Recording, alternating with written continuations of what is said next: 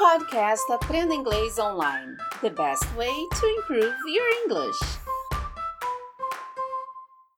What's up, guys? Eu sou a Teacher K e no episódio de hoje vamos falar de expressões usadas com cores, color, idioms. E para aumentar o seu domínio no idioma e ajudar a você falar inglês como nativo, falamos com o tutor Leo do Cambly, C-A-M-B-L-Y. Cambly, a melhor plataforma de inglês online para quem quer falar inglês cada vez melhor. Use nosso código TEACHERK, TEACHERCA, tudo junto e tem uma experiência totalmente grátis. Lembrando que o Cambly tem aulas de inglês voltadas para crianças. É, para o seu pequeno, o Cambly Kids. E hoje veremos como podemos usar algumas cores para descrever uma situação, uma pessoa ou algo. Let's see! Let it begin. Let it begin. Let it begin.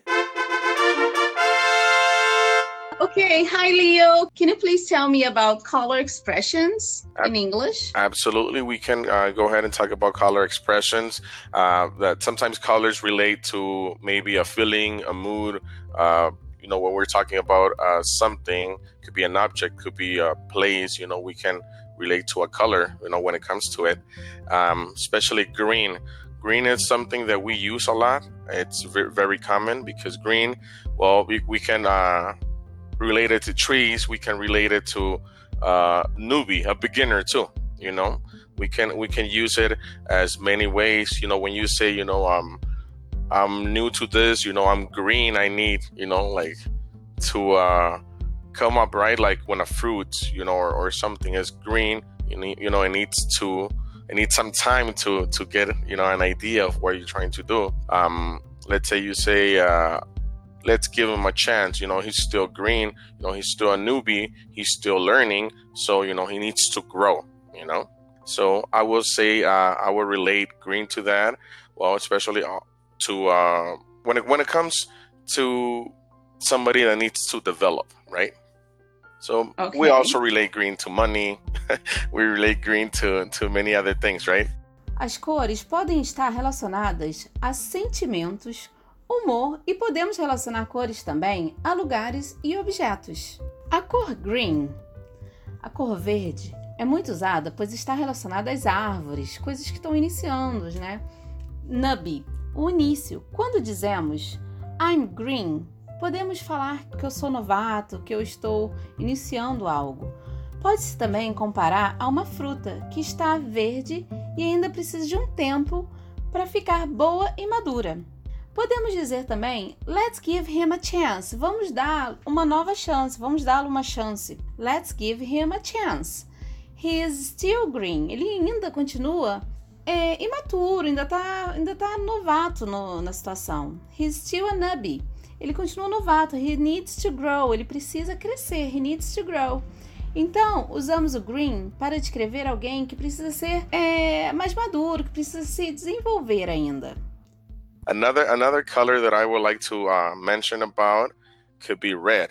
You know, red. We relate red, obviously, to let's say blood. We relate red, to somebody that it's in a bad mood. Okay, bad mood. You know what? I'm feeling red because why? Your face turns red, or hey, you look red like a tomato. Or you know, it's it's uh, an expression which you can relate it to somebody that it's not in a good mood. Okay, um, or red color, which means red flag, an emergency. Uh, red could be uh, something that you know needs people's attention. Like this is very important. So you know, it's like a red light blinking. So I would relate that to red as well. Relacionamos a cor red, a cor vermelha, a blood, que é sangue. Alguém que esteja de mau humor, por exemplo. I'm feeling red. Eu estou com raiva, tipo, se eu falar I'm feeling red today. Eu estou com raiva, tipo, estou com mau humor. I'm feeling red. A expressão red flag, por exemplo, red flag é tipo uma emergência. Então a gente usa o red flag para emergência. O red pode ser algo que precise de atenção de algumas pessoas para mostrar que algo é muito importante. Por exemplo, ele, o Leo mencionou red light blinking. É quando tá aquela luz vermelha piscando, red light blinking, para chamar a atenção das pessoas, red light blinking. Uh, another color I would say blue. Okay. Blue, I would like to express like, well, blue, blue like the sky, especially if we talk about uh, light blue, because um, let's say it's like peace. I would like to say um, like uh, relaxed, like uh, it's been blue. Uh, you know, it's like hmm, like there's nothing going on. There's no nothing interesting, but nothing bad either. So you're, you're like in neutral, like in the middle. I feel blue, or I'm out of the blue, like you know, just you know, like in the middle of nothing, like nothing too good, nothing too bad, just and neutral, like a car, right? You're not going forwards or backwards. You just settle at a place, and whatever happens outside, it's uh, it's not my problem. Quando usamos a color blue, a, a cor azul, né? Especialmente o azul claro, light blue. Por exemplo, a expressão blue like the sky, quer dizer relaxado. E se eu falar it's been blue, estou dizendo que nada está acontecendo. É um nada de bom e nada de ruim. Tá neutro, um dia neutro assim, blue. Well, pink, and that one I was actually reading on it yesterday. Um, I don't know. This is a big coincidence, right? Because yesterday I, I was reading an article about um, some mm-hmm. colors, and uh, pink color really, really got my attention. Um, because pink color means healthy, and it's something I just learned yesterday. um, actually, I do have it right in front of me when it comes to pink. It says pink. It's a lighter kind of red. People sometimes say they are pink. I mean, in, in the pink when they are in good health.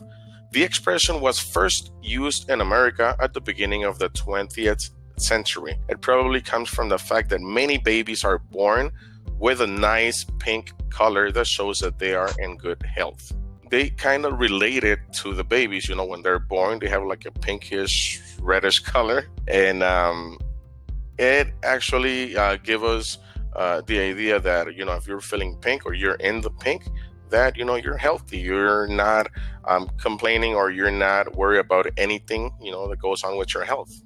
Curioso aqui que o Léo, quando foi falar dessa cor pink, ele disse que leu até sobre essa cor ontem, que quer dizer saúde, uma coisa saudável, né? Se alguém disser I am in the pink, quer dizer que a pessoa está saudável, que está igual, com a saúde igual de um bebê. Então, é, o Léo disse que então essa expressão é muito usada para falar que a pessoa está saudável. I'm feeling pink or I am in the pink que estou saudável, estou com saúde igual de neném, de um bebê. Color, well, there are many, many colors which we can relate uh, to expressions like, um, well, another one is brown, okay? Brown, it's not about uh, a feeling, okay? Brown is more like an expression for a reduction in electric power, okay? So let's say when we say, uh, you know, it's been brown, it's that uh, maybe uh, our electricity is just you know lowering. Okay let's say maybe yeah it could be also related to uh, temp uh, weather you know it's very windy you know sometimes the, the, the, electricity goes on and off or the lights are actually dimming on its own due to to uh, a mother nature situation. Um, in this case it's brown out. Hey you know how are you? You know, like let's say if you're in a place where there's a storm or very windy, a family member calls you or a friend, hey, you know, um, how is it going over there? You know, uh, the electricity is being brown out. Okay, it's just been reducing and no, it's fluctuating. Let's say fluctuating up and down. A cor brown não está relacionada a sentimentos. Se eu falar it's been brown, é, a energia elétrica está é, sabe, diminuindo, tá? Quando a energia tá, tá caindo. Então eu posso falar it's been brown. Pode-se dizer que quando está chovendo, ventando muito, a energia elétrica está oscilando. Eu posso falar the electricity has been brown out. The electricity has been brown out. Tem aquele dia que chove bastante, você está em casa aquele dia chove, alguém da sua família te liga para saber como que tá aí. Eu posso falar the electricity has been brown out. Um, yellow, I really like yellow. we can we can relate to yellow.